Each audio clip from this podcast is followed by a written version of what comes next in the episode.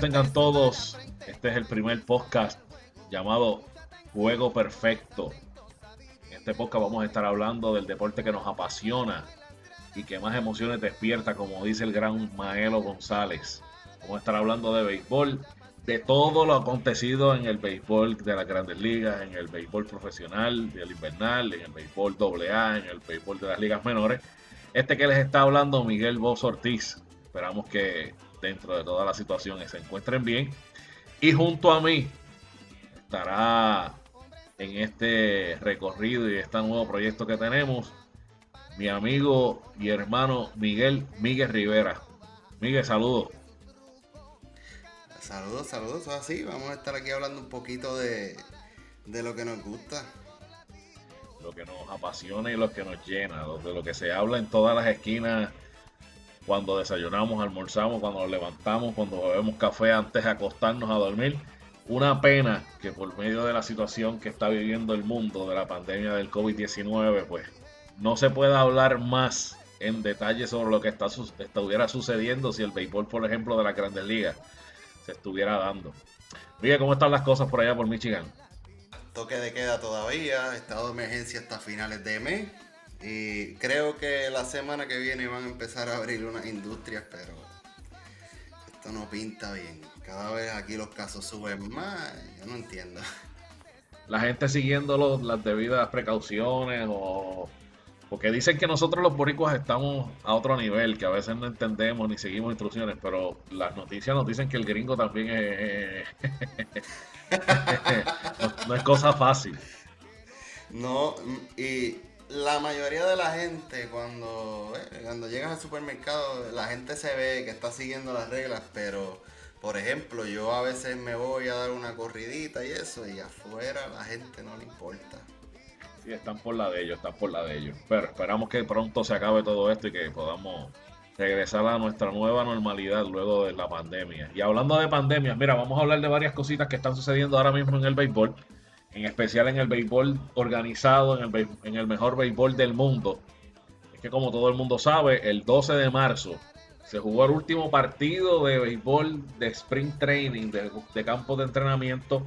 Eh, para hablar un poco de eso rapidito, Toronto está jugando contra Canadá, que fue el último juego documentado. Y fue allá en el TD Ballpark, que en ese juego se acabó 22 a 6. Yo no sé si eso fue un juego de baloncesto, o un juego de fútbol o realmente fue un juego de sprint training de grandes ligas, pero ese fue el último partido que se pudo documentar. Luego de eso han pasado exactamente dos meses y un día donde no tenemos nada de béisbol y realmente necesitamos saber cuándo empieza las grandes ligas. Miguel, ¿cuándo empieza las grandes ligas? Mira, pues basado en, lo que he escuchado eh, y lo que he leído en todos los medios, dicen que están apuntando para cerca de eh, principios de julio, cerca del 4 de julio. Mm, yo no entiendo cómo, eh, porque eh, lo único que se está discutiendo ahora mismo tiene que ver cero con la razón principal por la cual le tuvimos todo, y es la salud y, y cómo los peloteros se van a mantener sin infectarse. Yo no entiendo. Eh. Se ha hablado de todo menos de eso. Eso está en la incertidumbre todavía. Ellos habían hablado en una de las ocasiones que había leído que una de las, de las decisiones que se iba a tomar una vez empezara el torneo este año era que primero no iban a haber visitas al montículo, o sea, el pitching coach ni el dirigente iban a subir a hablar con su, con su lanzador eso es algo que, de cómo lo iban a hacer, pues realmente no, entiendo, pero bueno, lo iban a hacer. Lo otro era lo del árbitro automático, los árbitros de home específicamente, que es el más contacto y más cerca que está del jugador del receptor, iba a estar a seis pies de distancia y iban a utilizar la tan, la polémica y tan criticada y para otros odiada el árbitro automático, iba a cantar strike y bola automáticamente. Que eso es una. puede abrir una caja de Pandora, porque si la llegan a utilizar este año, ¿qué nos dice a nosotros que para la temporada del 2021 la pongan ahí y la dejen ahí para siempre? Que es el, el principio del fin de los árbitros, si vamos a lo que vamos. o sea, hay que añadir a eso que fue un desastre en Atlantic League. O sea, el árbitro digital en el Atlantic League fue un desastre. O sea, que fallaba picheo extremadamente lejos de la zona. Pero no es un secreto que la MLB quiere reducir gastos. Y parte de esos gastos son los árbitros. Eso es así, eso es así. Eh, entre otras de las cosas que se estuvo hablando, que hubo un reportaje que estaba diciendo que ya los apoderados, dueños de equipos y adicional también el comisionado le habían enviado ya una carta a la Asociación de Peloteros para hablar sobre una un posible regreso con unas ciertas restricciones. Este, entre ellas estaban que se iban a jugar solamente 82 partidos con los estadios completamente vacíos. También el DH, cosa que me gustaría que ampliemos un poco más adelante, el DH se iba a estar utilizando en ambas ligas, tanto la americana, tanto la nacional. Iban a haber 14 equipos para los playoffs y que los playoffs, la Serie Mundial, se iba a acabar en octubre. Otra cosa muy importante que se habló fueron sobre los contratos, ya que los dueños de equipos están diciendo que van a perder el 40% de las ganancias que tienen anuales. Porque no van a haber fanáticos de los juegos, o sea que no van a vender cerveza, no van a vender semillas, no van a vender este eh, souvenirs. Todo eso engloba a esa pérdida del 40%, y ellos dicen, mira, nosotros tenemos contratos con sponsor, tenemos contratos con televisión, vamos a dejarlo un 50-50, pero, pero, ¿cómo que un 50 y 50? ¿Cómo es eso, Miguel? El problema que, que, está viendo y que es el principal, porque eso es de lo que se está hablando, ¿sabes? Ahora es increíble, pero cierto, que ahora la MLB está en veremos porque está intentando negociar, los dueños están intentando negociar salarios con los peloteros. O sea, no estamos, como dije al principio, no estamos hablando aquí de salud, de cómo vamos a estar este, bien durante todo este proceso. No, no, no, estamos hablando de salario. o sea, tú lo que me estás diciendo, disculpa, Miguel, lo que tú me estás diciendo es que Gareth Cole, que este año iba a ganar 25 millones por un número este año con esta situación del COVID y con esta situación de que van a jugar solamente 82 juegos, 82, 84 juegos, 82 juegos, el salario del, del primer año de la firma con los Yankees no va a ser de 20 millones. No va a ser de 20 millones y te voy a explicar por qué. Primero, se llegó a un acuerdo en marzo que se iba a reducir el salario de los peloteros prorrateado. ¿Qué quiere decir eso? Que el pelotero de grandes ligas no cobra el sprint training, pero cobra desde el primer juego de la temporada. Pues no, pues como el primer juego de la temporada no fue como se estipuló, y va a ser luego, que ahora están viendo que sea a principio de julio, te van a empezar a pagar desde principio de julio. Pero, pero, esta semana, el lunes, para ser más específico, se filtró, porque fue filtrado, porque esto no fue que nadie lo ha dicho, eh, o sea, ni el comisionado de grandes ligas ha salido, ni ningún dueño a la luz pública a decir que esto es cierto. Pero la propuesta, según la información, dice que adicional a esa reducción de salario que negociaron y llegaron al acuerdo en marzo, también va a haber otra reducción encima de eso.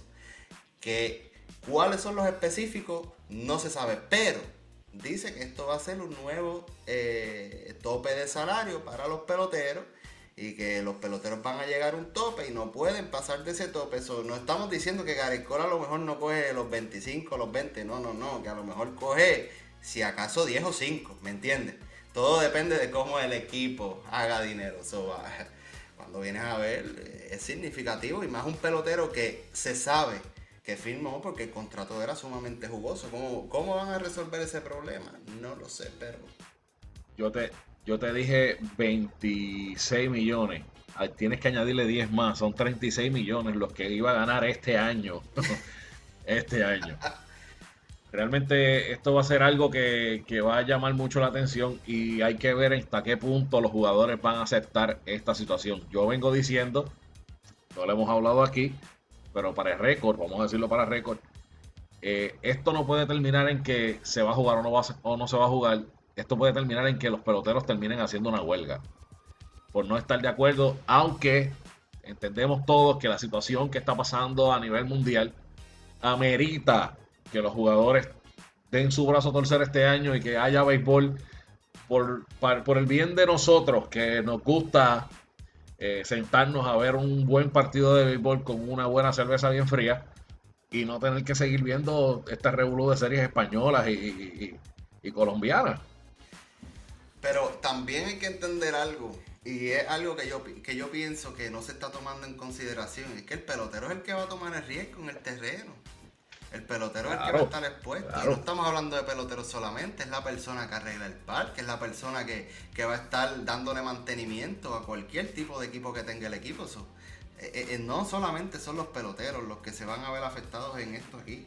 Y sí sabemos que Corea comenzó su liga este, triunfante, que Japón, si ya no comenzó, está a punto de comenzar también. Pero todavía no tenemos ningún tipo de información que nos indique a nosotros que la MLB está haciendo el trabajo necesario para mantener los peloteros, el safety de los peloteros como tiene que ser. Todo, todo ha sido hablando de salario. Y pareciera como si los dueños quisieran que los peloteros se vieran mal porque los peloteros quieren cobrar.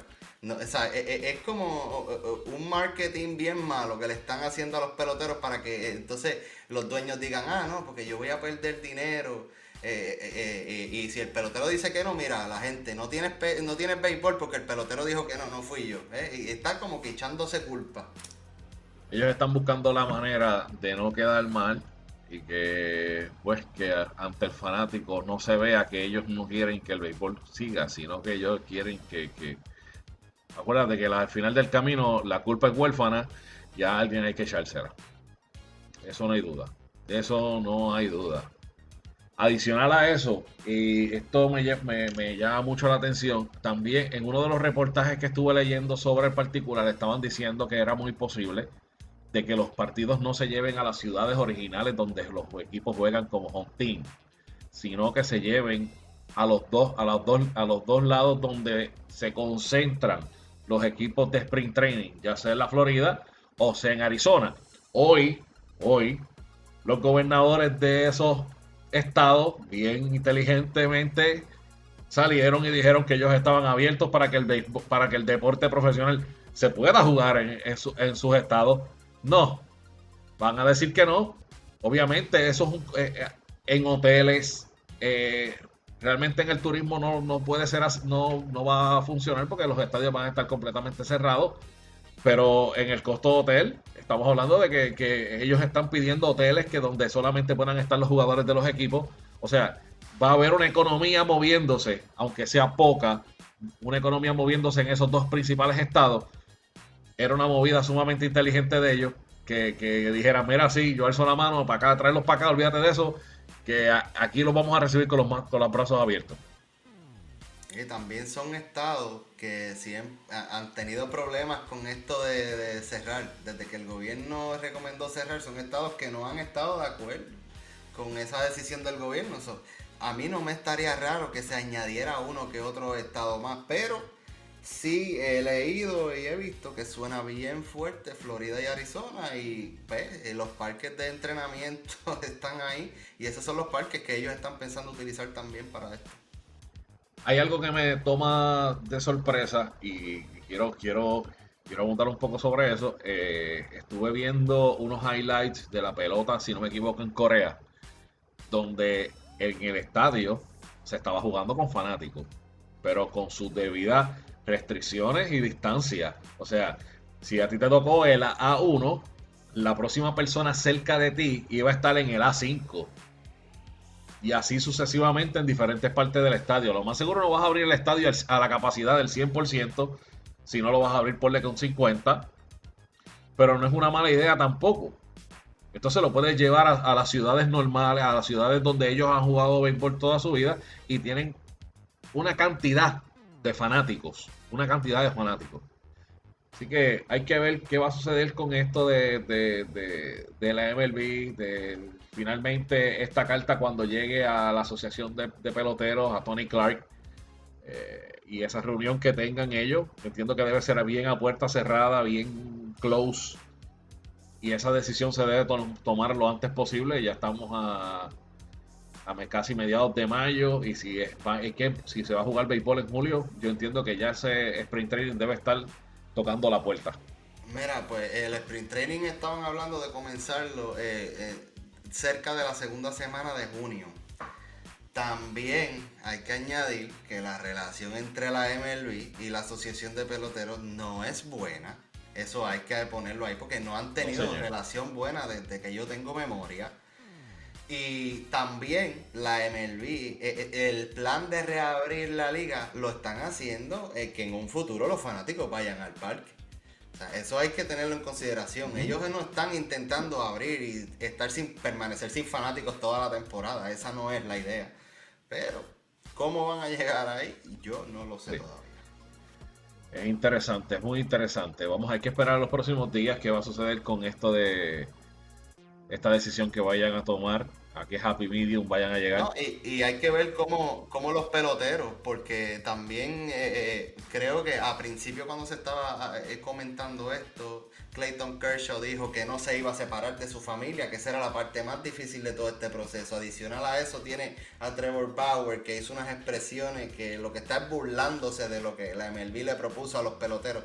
Son un sinnúmero de, de cosas que están sucediendo que yo veo bien difícil que el béisbol comience cerca de julio 4. Muy difícil, porque esos peloteros necesitan preparación antes de comenzar la temporada. Ahí no hay discusión al respecto. Aunque se han visto muchos que se han mantenido calentando, manteniéndose tirando bullpen, muchos lanzadores manteniéndose tirando bullpen, bateadores haciendo swing. Eh, hay, que ver si ellos están haciendo su asignación desde su hogar. Esperemos que así sea, porque si no, déjame decirte una cosa. Empieza la MLB el, el 4 de julio, como están diciendo de la fecha, y ya el 10 ese IL va a estar repleto de hamstring. Porque es que. Y eso es un problema bien, bien grande que van a tener los equipos. Que también hay que mencionar: los rosters van a expandirse a 30 jugadores. así. Eh, y se dice que los equipos van a tener una reserva de 20 jugadores que van a estar con ellos todo el tiempo por si acaso sucede este tipo de lesiones y eso, ellos poder tener control del pelotero que llega y se va muy interesante eso de los 20 jugadores que van a añadir y que el roster entonces aumenta a 30. Hablando de... Están diciendo que, lo quieren hacer con un sistema como si fuese el equipo de práctica del NFL. Ese, ese sistema es el que lo están comparando. Ok, ok, ok. Muy interesante. Vamos a, vamos a hablar de otro tema, Miguel, que, que, que tenemos aquí agenda para el día de hoy. Y es que a, la situación del coronavirus, pues obviamente esto ha sido una pandemia, esto ha afectado a nivel mundial. Ya vemos que el béisbol, al igual que el baloncesto, al igual que, que, todas las ligas profesionales han tenido que cesar por esta situación. En Estados Unidos ahora mismo hay 1.364.061 casos confirmados en el día de hoy. Eso es en Estados Unidos. A nivel mundial millones y millones y millones de personas que están, que están contagiadas de esta, de esta terrible enfermedad que pues lamentablemente las, todavía los médicos y los científicos están tratando de luchar para conseguir una cura para que volvamos a nuestra normalidad. Pues con esto en las costillas, ver que la MLB no arranca, estamos en espera si sale en julio o no. Salió una fuente diciendo que el clásico mundial de béisbol el que nosotros estamos esperando, volver a ver al Team Rubio, volver a ver a los nuestros, tirarse al terreno. Eh, para muchos la despedida de Yadiel Molina del béisbol puede ser y está casi confirmado de que no vaya el próximo año. Eh, para decirte más, lo más cercano es el 2023, ya que no quieren eh, mezclar eh, esos eventos importantes del deporte entre lo que es la FIFA, lo que es las Olimpiadas, y no quieren en el mismo año también ingresar el, el Clásico Mundial de Béisbol. ¿Qué tú crees, Miguel? 2023. Vamos a tener que esperar tres años más para ver al Team Rubio. ¿Qué tú crees sobre eso? Yo tengo entendido que el clásico no va y del clásico ir tendrían que hacer unos ajustes. He escuchado un sinnúmero de ideas, pero aquí lo que yo creo es que eso eh, va para atrás, eh, porque en realidad la MLB no estaba haciendo el revenue que ellos esperaban de, del deporte en ese torneo. Hay que ser honesto en esa parte también. So, yo no creo que ellos vean eso como una prioridad ahora mismo. La prioridad de ellos es que arranque el Major League Baseball, la Liga Americana, la Liga Nacional y el béisbol internacional puede esperar. Yo creo que, que, es igual, yo creo que es igual. Lo que me preocupa y lo que me, ¿verdad? me, me da tristeza es que tengamos que esperar tres años más y que aunque los reportes que yo, yo leí en estos días que Yadiel dijo que no, que él va para va el clásico, así sea en el 2500, a él no le importa, va para allá. Yo, yo hubiera hecho lo mismo, yo hubiera querido terminar mi carrera, si hay la oportunidad de un evento tan importante como ese y ponerte por última vez el uniforme de tu isla, yo hubiera hecho, yo hago todo lo posible por esperar esos tres años y en estos momentos Yadiel está en salud. Así que puede que si se mantiene saludable, esperamos en Dios que así sea, esperamos poderlo ver con el uniforme de Puerto Rico nuevamente. Y te voy a decir algo, ahora mismo con la regla nueva de tener DH en las dos ligas, que creo que esa regla va a permanecer. Esa regla la están aprovechando a implementar ahora, pero yo creo que esa regla no va para ningún lado. Eso llegó para quedarse. Y tan pronto eso suceda, Yadiel tiene mucha ventaja ahí porque si se, si se quisiera, ¿verdad? No se tendría que cambiar a la Liga Americana en algún punto. Yo no quiero que eso suceda, aunque los rumores son otros. Eh, hay que ser honesto, vamos a hablar claro. Yo soy, yo soy, Miguel es cardenal, a mí me encantan los cardenales, ese es mi equipo. Y no quisiera que Yadier se fuera. Y menos cuando tú llegas a San Luis y lo más que ves esa camisa del 4 con el Molina atrás, ¿sabes? Eso te, es como ir a Chicago, o sea, tú vas a Chicago y tú lo que ves es el 9 de Baez por todos lados. Y eso es un, ah, eso es un, a mí se me paran los pelos de pensar, ¿verdad? La emoción. Pero yo pienso que esa, entre las reglas nuevas y todo, Yadiel puede tener un chance bien realista de, llegar a ese clásico, de, darse. Si es que lo atrasan, ¿verdad? Los años que dijeron que lo iban a atrasar. Todo está, todo está en. Volvemos a lo mismo, todo está en cuando el convenio de la Asociación de Peloteros venza, que vence en, en diciembre del 2021, y cuando lleguen esas negociaciones, ver en qué acuerdos llegan pero dicen que lo más cercano es 2023. La fuente la tiró Enrique Rojas de ESPN español, que fue la persona que ha estado, que yo creo que fue la persona que rompió con eso. Y pues, obviamente, pues esperamos, ¿verdad?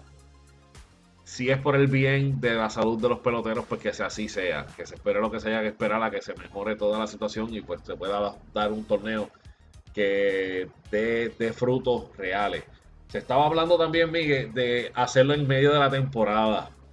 ¿Cuán, entonces yo me hago esta, este pensamiento, porque obviamente muchos de estos equipos, por ejemplo, el equipo de Estados Unidos, se ha, se ha notado en los últimos clásicos que ellos vienen en el Spring Training Mode, no en el Season League Mode, cuando ya están jugando, ya llevan 40, 50 juegos jugados, no ellos vienen como que están en el clásico, pero están trabajando con su swing, están tratando de ponerse al día, los lanzadores trabajando con sus picheos.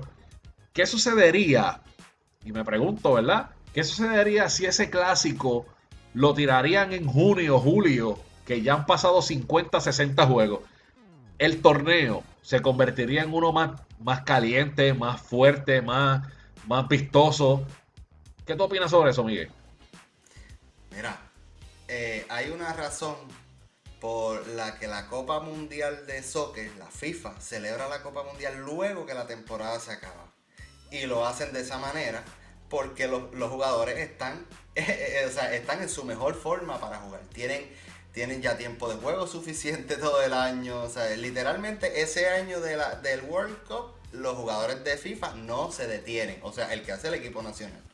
Yo, personalmente, el equipo de Estados Unidos de, la MLB llegar a hacer una pausa a mitad de temporada para hacer esto, que yo lo veo como una excelente idea. No creo que suceda, pero yo lo veo como una excelente idea.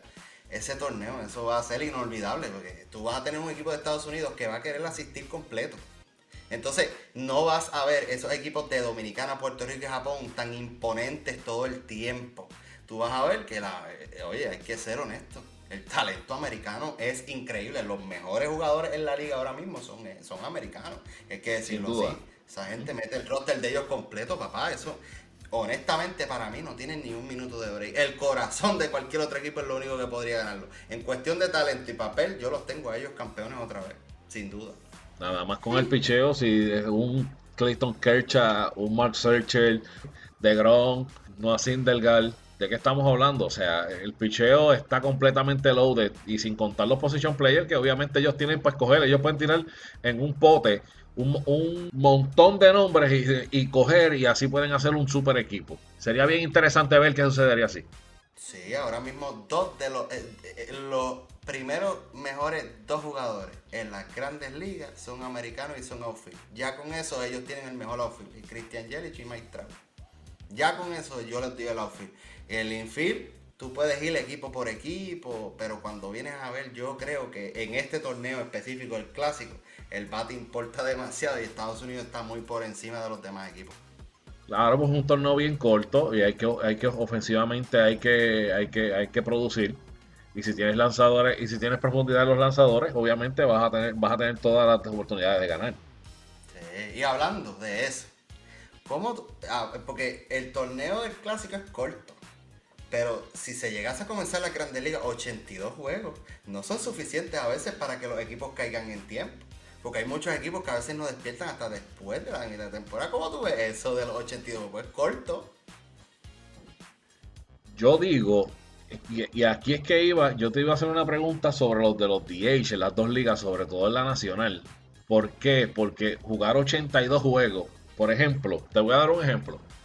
En la Liga Nacional en el Este, ese equipo de los Mets y ese equipo de Washington, con DH, con DH. O sea que sus lanzadores no se exponen a que en un sexto inning o en un séptimo inning tenga que, tengan que venir a tomar la decisión de sacarlo.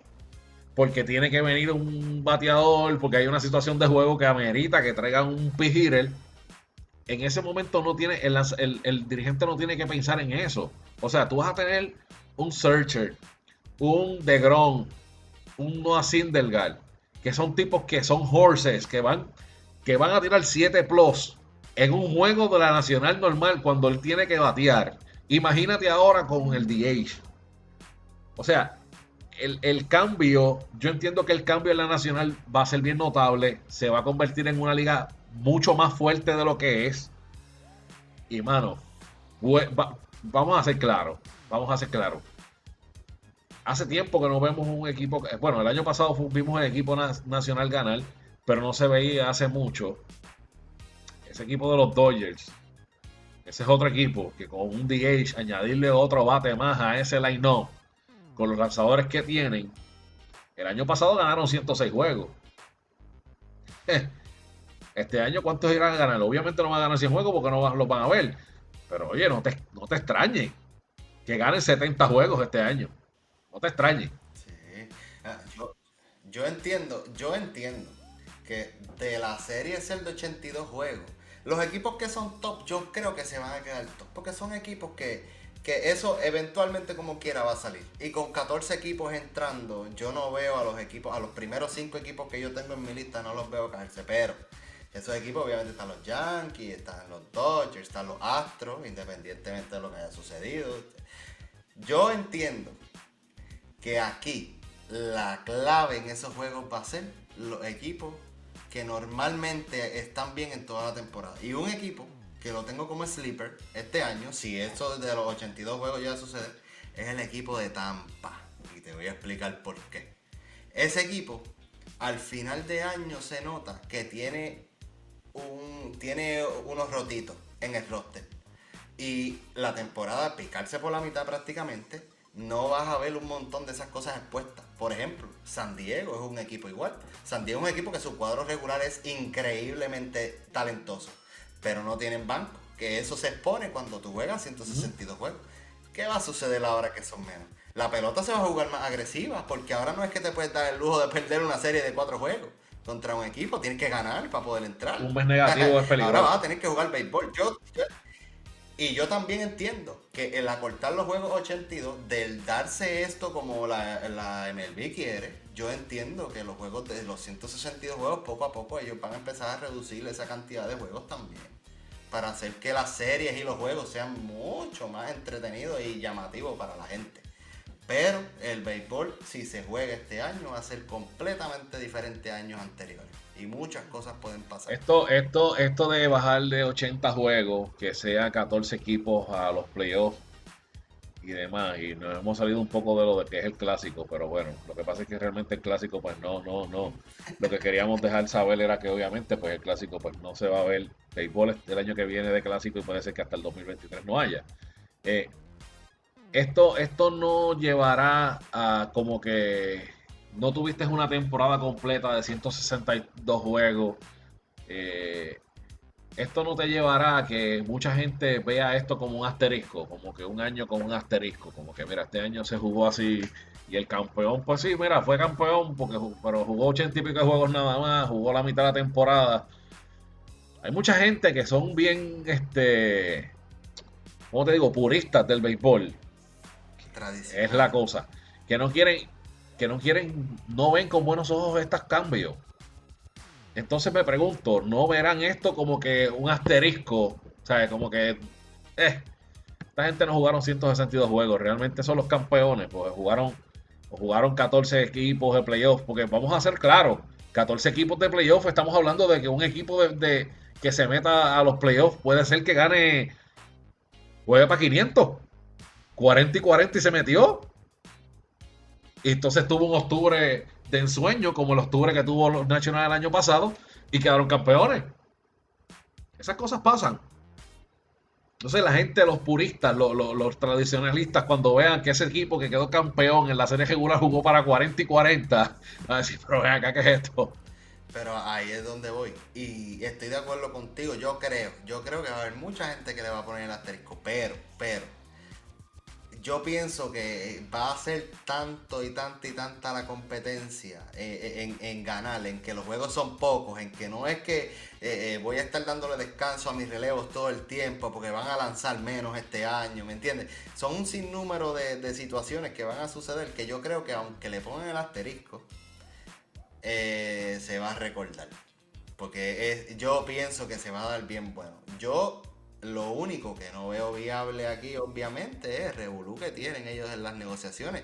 Pero el béisbol 82 juegos, para mí 162, yo soy fanático del béisbol, soy fanático, a mí me encanta ver 162 juegos si puedo, pero es demasiado, demasiado para la gente también y para los peloteros, es mucho juego. Yo creo que, es este año todos los cambios que vayan a hacer, todos los movimientos que vayan a tener que ajustar por la situación del COVID, yo creo que ahí, desde este año en adelante, se van a dar cuenta de que es necesario, es necesario muchos cambios que quieren implementar que todavía no lo han hecho, o que están en sí, lo hago, no lo hago, qué voy a hacer. Y uno de ellos es el bajar las cantidades de juegos y aumentar los juegos de playoff.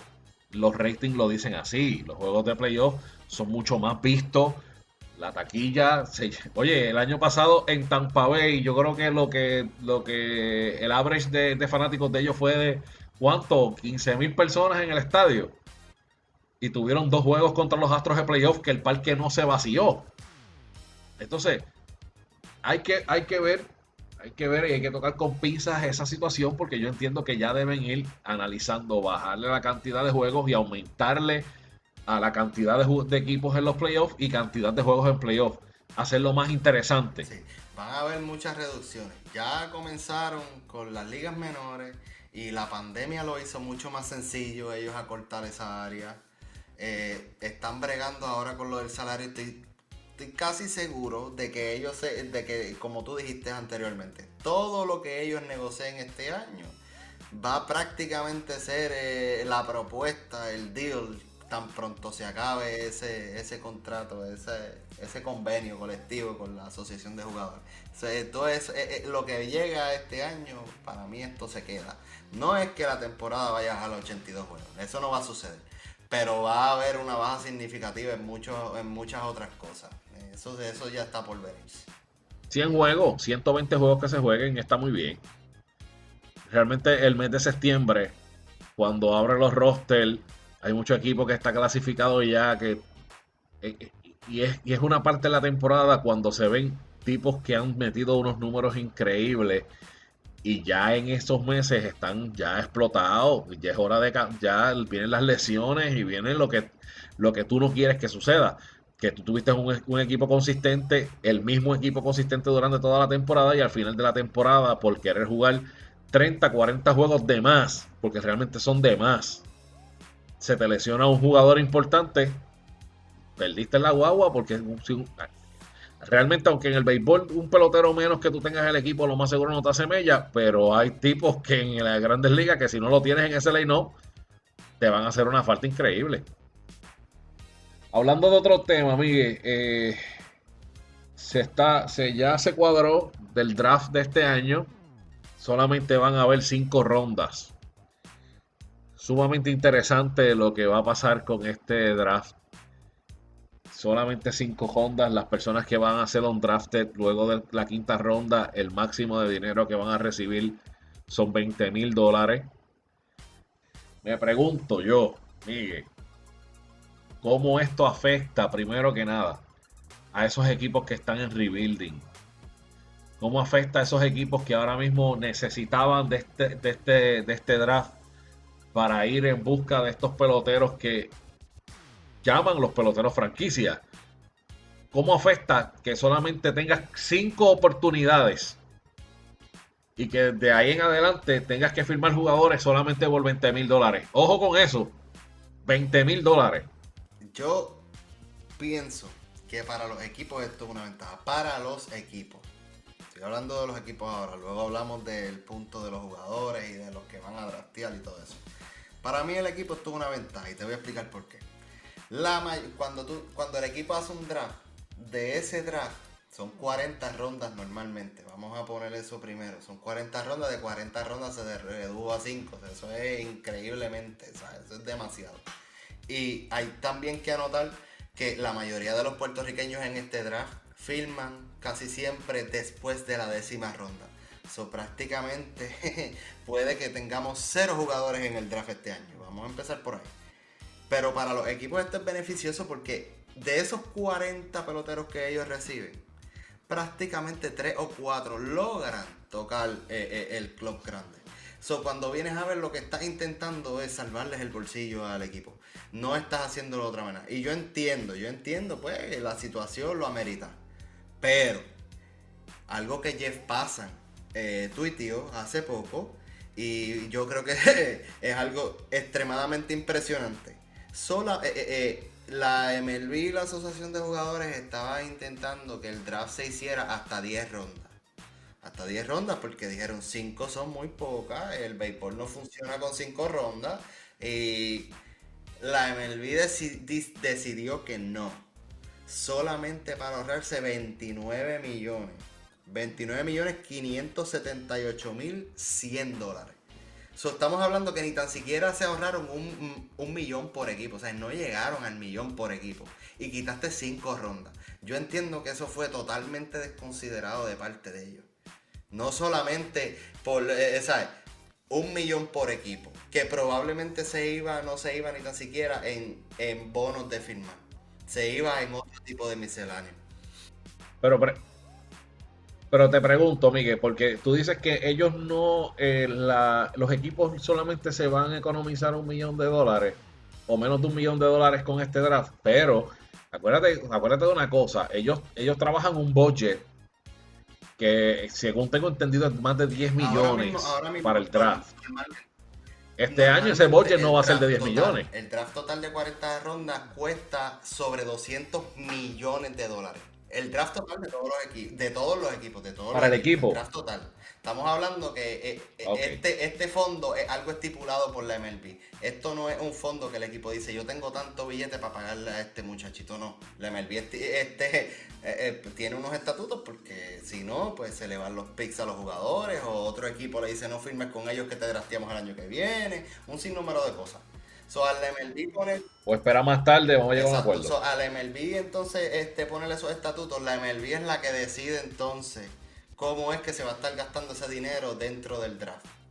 Y obviamente aquí sabemos que el MLB, ¿para quién trabaja? Es para los dueños. Esta es la realidad. So, Ellos no van a buscar tener a los peloteros o, ahorrarse probablemente son más de un millón. Probablemente son más de un millón por equipo porque pues hay que mantener el pelotero, hay que llevarlo a ligas menores, que yo no sé cómo va a funcionar esos peloteros ahora con este lockdown, no sé cómo va a funcionar el draft. Pero cuando vienes a ver, vos, son cinco rondas más. Son cinco rondas más. Son oportunidades como quiera que sea para que el equipo mejore. ¿Qué te quiere decir eso? O que la clase de este año no vale la pena hacer eso. o que simplemente no es tan importante el draft este año como todo el mundo piensa, ¿sabes? Eh, eh, porque tú estás quitando algo que dices que es tan importante, pero entonces cuando tomas decisiones, por donde más cortas es por ahí, eso no es tan importante. Aquí hay que ver otra cosa los peloteros que no van a firmar, que muchos de ellos me imagino que tienen commitment, eh, se irán a jugar colegio, pero eh, cambiando el tema, ¿cómo, ¿cómo, tú crees que esto, esto va a terminar afectando a esas futuras clases? ¿Cómo, cómo le va a afectar eso al 2021, al 2022? Hay peloteros que, que van a decidir no entrar al draft simplemente porque dicen, mira, no es viable para mí entrar ahora porque son cinco rondas. Lo que pasa es como, es como, como te iba a comentar, y, coincido mucho con mi, con mi amigo, ex compañero de, juego, que ahora trabaja con el equipo de los Mejes en la, organización de las ligas menores, Víctor Ramos, Big Ram, el Tabonsky, que dice en un tweet del sábado, dice, buen día, lo sorprendente del draft de MLB no es recortarlo a cinco rondas, es que el prospecto que no se ha seleccionado en esas cinco rondas está limitado solo a recibir 20 mil dólares máximo en la agencia libre como un drafter. Y sigue el hilo y dice, en la ronda 6 del draft del 2019 hubo cuatro bonos de más de medio millón, incluyendo uno de 950 mil dólares. 21 bonos sobre 200 mil. Del 7 al 10, estamos hablando de los rounds, 13 bonos sobre 200 mil dólares y más de 20 bonos de sobre 100 mil dólares y 7 bonos sobre 400 mil dólares. En otro tweet dice que él recomienda que si tú como padre o como agente tienes un pelotero que no es trasteado antes de, después de esas cinco, antes de esas cinco rondas, o sea que, que pasaron las cinco y no apareció, y tú entiendes que vale más de 20 mil dólares, que lo envíes para colegio. Y yo coincido, con, coincido completamente con él. Porque obviamente una persona que está en un round 6 no va a recibir máximo 20 mil dólares jamás en la vida. Jamás en la vida. Pues ¿qué te lleva a eso? A que el jugador se tenga que ir para un junior college. Ponle un junior college. Que es la, que es la, en la ventana más cerca que tienes para tú filmar el próximo año. Y ya un muchachito que era un prospecto para esta clase, que se supone que se fuera en la clase 2021 en el sexto round, séptimo round, octavo round. No, ese muchachito ahora va a ir a un año de experiencia en una, una universidad, va a aprender, va a enriquecerse, va a aumentar masa muscular, va a mejorar algún tipo de mecánica que no había trabajado estando en high school. Y obviamente, oye, vamos a ser claros, va a ser mejor pelotero y va a ser más atractivo. Entonces, la clase 2022 se va a ver afectada completamente. Porque esos muchachos van a mejorar grandemente sus habilidades. Lo más seguro era un 5 en, en fuerza se fue para colegio, le metió a las pesas, se puso fuerte, se convirtió en un 7 en fuerza. Eso lo hace que sea, tenga más valor. Y, jugadores que pueden ser ahora los primeros pick para el próximo año, corren peligro. Y el peligro no está en draftear, el peligro está en el dinero que reciban. Así que es interesante. eso, eso, eso es algo que, que ahora mismo, ahora mismo, y de la manera en la que las grandes ligas se va a ir moviendo es que los peloteros van a tener que llegar a colegio en algún punto y van a ser obligados a que lleguen a ese nivel Porque hay muchos peloteros que, que draftea de high school y el problema que están teniendo los equipos es que cuando el pelotero llega, en realidad no rinde físicamente y ahí es donde llegan las lesiones y un sinnúmero de otras cosas. El pelotero no está maduro completamente. Sobre la cabeza, el béisbol, el que conoce el béisbol, el béisbol es prácticamente 80% mental. So, la cabeza tiene que estar donde, donde tiene que ser. Si no, no va a funcionar. So, hay un sinnúmero de cosas que ya el béisbol ha estado este, haciendo y adicional a eso, por eso digo que los equipos se van a beneficiar mucho porque al acortar esa liga menor, al quitar equipos de liga menor, eh, prácticamente le dice al equipo, no necesitas hacer este draft tan largo. Entonces el pelotero, como quiera que sea, y estoy de acuerdo contigo, yo le recomiendo a cualquier pelotero que se vaya. Si, no si usted no está seguro de que va a firmar en esas primeras rondas, váyase para colegio váyase para colegio, que ahora mismo eh, eh, en la MLB en un draft usted vale, mm, usted vale mucho más saliendo como de colegio que saliendo de high school. Y esta es la realidad. Y es una lógica clara, porque acuérdate que ya está ready to go.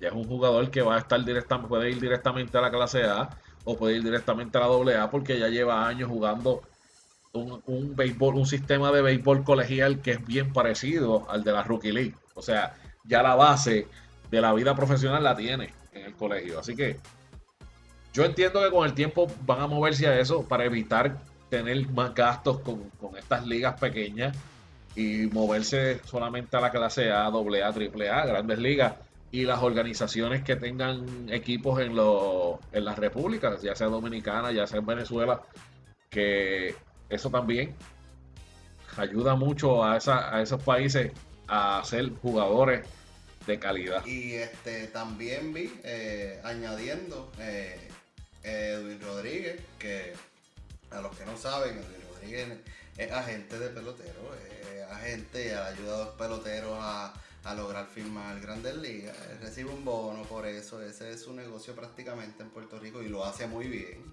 hay que decirlo.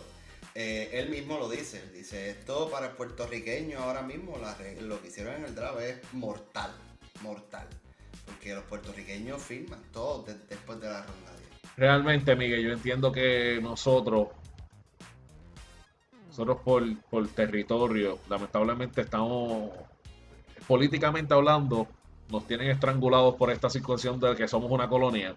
Y en el deporte de las grandes ligas nos estrangulan de igual manera al incluirnos en el draft. Cosa que para el tiempo de Juan Igor González, Iván Rodríguez y estos y este corillo de tipo no sucedía. Ellos firmaban a gente libre y seguían por ir para abajo. Ahora no, ahora Puerto Rico tiene que pasar por un draft. Tenemos que enfrentarnos a, vamos a decir, casi 50 universidades. Porque vamos a decir que, que vamos a decir que en todos los estados de Estados Unidos hay una universidad. Mínimo hay una. O sea, ya estás hablando de que estás compitiendo contra 50 universidades sin hablar de todos los high school, sin hablar de toda la, o sea, y nosotros, una tierrita que es 100 por 35, 3.5 millones de habitantes, tenemos que competir contra una nación para poder tener oportunidad de trastear y trastear bien. Es cuesta arriba, yo entiendo que ya nosotros nos deben sacar del draft. Eh, dejen que los americanos entren en ese draft y déjenos a nosotros entrar como gente libre. Hagan una academia aquí, olvídate de eso muchos peloteros lo que optan es eso. Muchos peloteros optan, no me no drafteé, me voy a ir Dominicana a jugar eh, y firmo como agente libre y de allí entonces yo intento hacer lo mejor que pueda para que me muevan a la Rookie League y por consiguiente llegar a la Grandes Ligas. Esto es algo que va a suceder y esto va a seguir sucediendo y yo no sé si en realidad en este punto ahora mismo la política influye de, la manera que influía para, este, para antes. En, cuestión de la regla de MLB. Pero yo no veo esto cambiar en ningún momento. Y, por eso vimos que el, eh, en el draft donde se escogió a Lindor y tú los viste a ellos en rondas tempranas, pero es porque ellos se tuvieron que ir a Estados Unidos a jugar. Así es. Igual que Correa. Eh, y, son, y, eh, oye, y son tipos, son tipos que tú los miras y son élites ahora mismo en las grandes ligas. Pero para ellos lograr llegar a esa posición se tuvieron que ir a Estados Unidos. Y ya los puertorriqueños están tomando esa decisión. El papá, inclusive hasta el papá que no tiene, hace el sacrificio para que el nene entonces tenga un poco de oportunidad, ¿verdad? Que tenga por lo menos el chance de trabajar para eso. Eso es algo que, se ve venir, se, se, ve ya desde hace tiempo. Y ahora, pues, me imagino que se va a ver mucho más notable con este, con este recorte. Hablando de recortes y hablando de la situación del draft, Boston Only, hoy, Only salió hoy hablando que ahí van a haber despidos de scout luego del draft.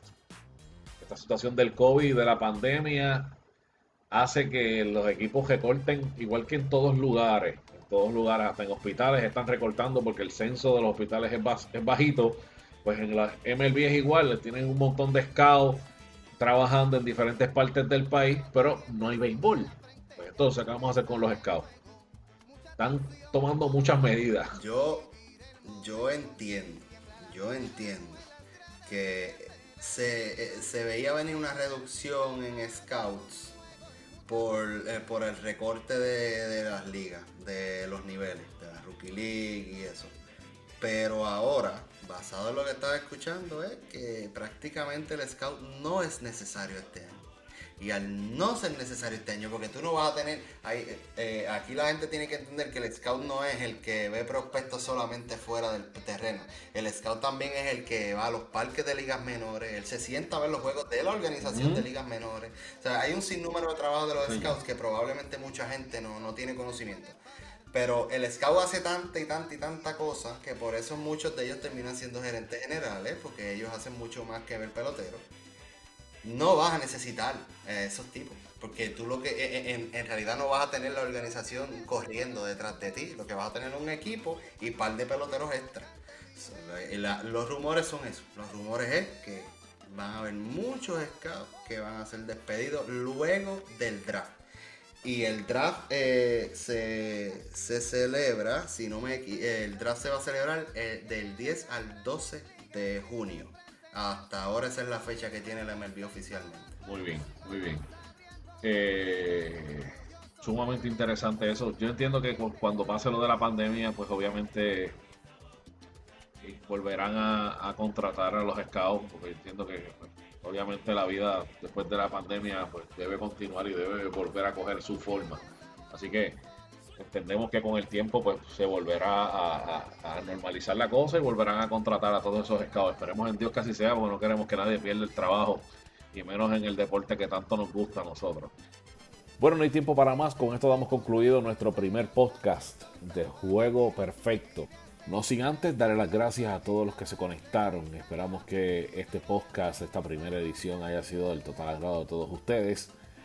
Así que de parte de mi compañero Miguel Miguel Rivera, este servidor Miguel El Boz Ortiz. Hasta una próxima ocasión donde tendremos otro episodio más del podcast Juego Perfecto. Con respeto y con honor. Los latinos lo hacemos mejor. El Duque Hernández.